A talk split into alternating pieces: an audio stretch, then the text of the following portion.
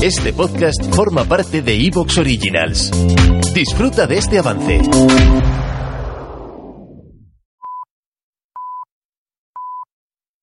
Soy Fernando Díaz Villanueva. Hoy es 24 de septiembre de 2023 y esto es La Contracrónica.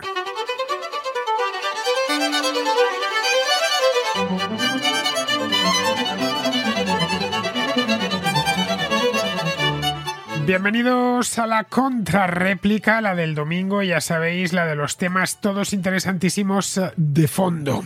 Es la contrarréplica que dedicamos, los que estáis aquí todos los domingos, ya la sabéis, a estos estas notas de voz que me vais enviando y que no encajan muy bien en las noticias de la semana. Son temas, como decía antes, de fondo y que, bueno, pues me la llevo para el domingo. Van saliendo, ya sabéis que hay cierto atasco en esto de las notas de voz, pero todas las que me descargo, todas sin excepción, terminan pasando. Otra cosa distinta es que no haya conseguido descargarla porque no la haya visto o porque a veces sucede que borráis la nota de voz en vuestro teléfono y cuando llego a descargarla pues ya me es imposible, porque si no está en vuestro teléfono no puedo descargarla yo, que eso me sucede de vez en cuando, así que lo digo, si no, veis el doble tic azul de que lo he leído, significa que todavía no lo he visto y por lo tanto no he podido descargarlo. Dejad la nota de voz ahí, ya llegará su momento, ya la descargaré hay días que me es imposible, por cuestiones de tiempo, descargar todas las notas de voz que me han llegado a lo largo del, día. A veces los lunes, especialmente que ha pasado ya todo el fin de semana,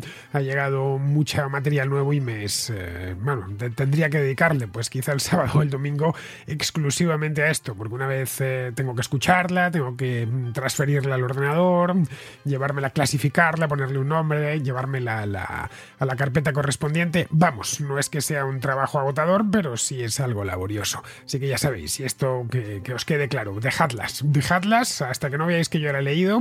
Significa, si no la he leído, significa que no la he visto y por lo tanto no he podido descargarlas. Una vez la he descargado, ya no hay ningún problema. Y todas las que leo las descargo. Bien, dicho esto, voy a daros el número. Estaba hoy con Alberto, que hemos dado un paseo por Madrid con un historiador mexicano, ha venido también Javier Rubio de Academia Play, y hemos sido los, eh, bueno, los tres eh, más eh, la madre de Enrique Ortiz, este historiador mexicano, que ha venido también de México con él y hemos estado en el Palacio Real, en la Plaza Mayor, en la Puerta del Sol, en el Convento de la Encarnación, en varios sitios. He grabado, grabado vídeo con Alberto explicando unos cuantos monumentos madrileños. Hemos pasado toda la mañana, que hace una, está haciendo unos días de septiembre, después de tanta lluvia, unos días magníficos, de sol y temperaturas muy templadas. Así que, vamos, que ha visitado Enrique Madrid en la mejor época del año. Bien, pues me decía Alberto hoy mientras caminábamos por Madrid que tenía que dar ya a partir de ahora siempre el número de WhatsApp con el 34 delante. Y es lo que voy a hacer, porque yo a Alberto le hago caso siempre, bueno, casi siempre, no siempre. Si me pone un par de huevos fritos encima de la mesa, no le haré caso jamás porque no me gustan. Bien, vamos con el número. El número es el 34 690 82 7909. Lo del 34 es el Código Internacional de España, pero vamos, lo podéis meter en el número de en el agenda de vuestro teléfono, ya el número os queda para poder enviar notas de voz estéis donde estéis. Ya sabéis, 34 690 827 909. No tenéis más que grabar la nota de voz con vuestro teléfono, enviármela y hasta que yo no la lea significa, hasta que yo no aparezca el doble tic azul, significa que no la he visto y por lo tanto no la he podido descargar. Dicho esto, pasamos ya a la contrarréplica.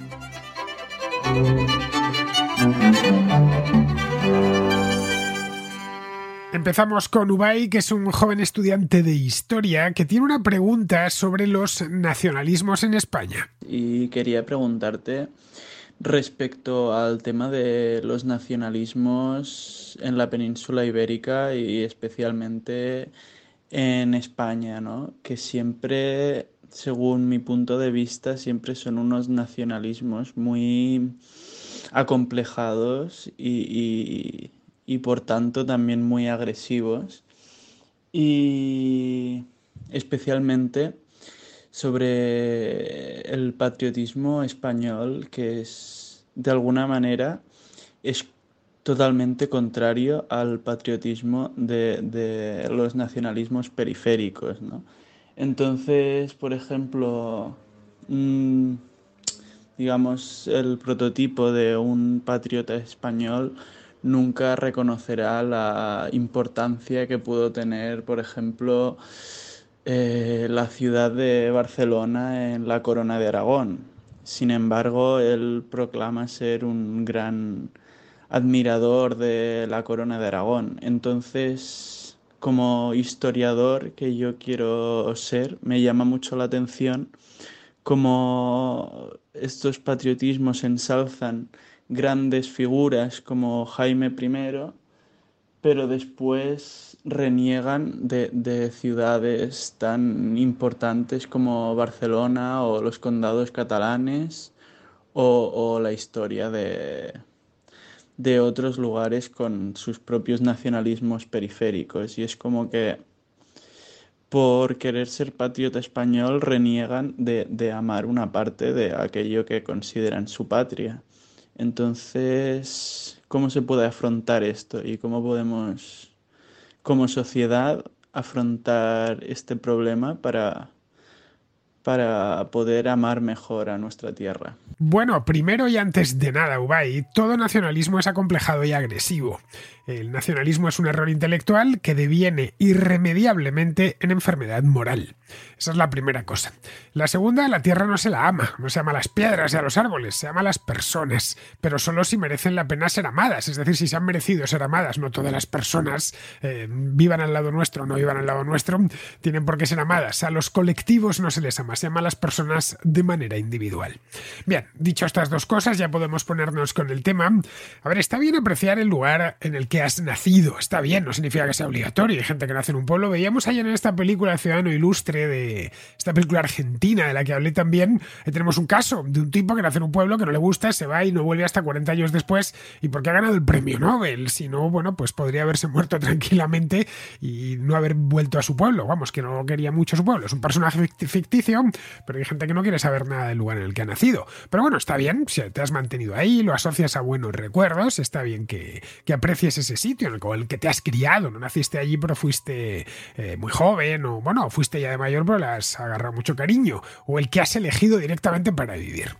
El lugar entendido como comunidad humana, no tanto como lugar físico. Es decir, nos puede gustar un paraje concreto, pues al que le guste mucho la montaña, que se vaya a vivir a los Pirineos y que diga, bueno, bueno, el Valle de Pineta, qué maravilla, esto es el paraíso en la tierra, pero por el aspecto, al que le guste mucho una ciudad, pues se va a vivir, qué sé yo, a una ciudad grande y llena de gente, le hace Nueva York, y dice, bueno, a mí me gusta muchísimo porque es que me encanta salir a la calle y ver estos rascacielos o lo que sea, y al que le guste una ciudad más antigua, pues se va, no sé, a Jerusalén, por ejemplo, que dice, solo casi caminar por estas calles ya me produce placer sensorial. Eso es la parte, digamos, del lugar. Pero lo importante siempre eh, son las personas. Un lugar son, su gente. Un eh, Jerusalén sin gente no sería Jerusalén. Incluso diría que hasta ese valle pirenaico tan bonito también necesita algo de gente, aunque solo sea para ir a tomar, qué sé yo, chocolate en una cabaña o, poder salir por el bosque de paseo con alguien. Las personas eh, son las que hacen que los lugares merezcan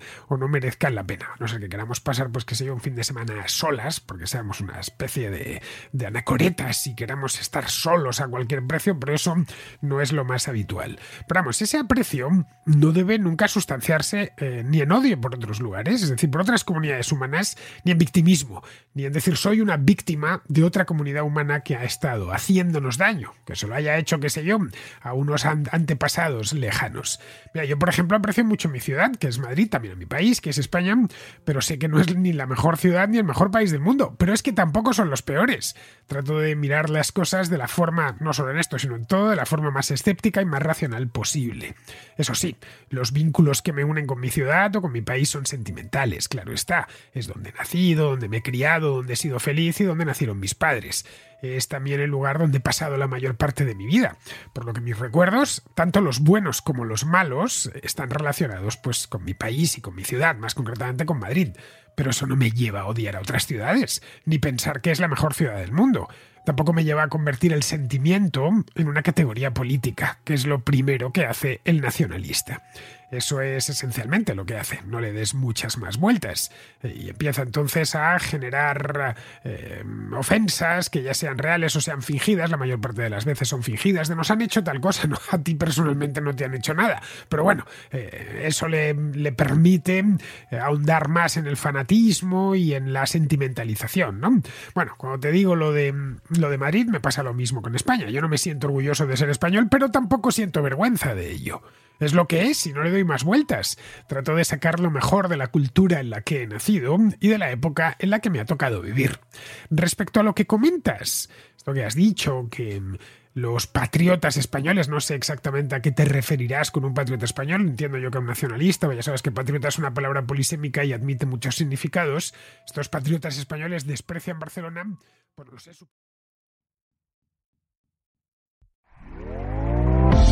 ¿Te está gustando lo que escuchas? Este podcast forma parte de Evox Originals y puedes escucharlo completo y gratis desde la aplicación de Evox. Instálala desde tu store y suscríbete a él para no perderte ningún episodio.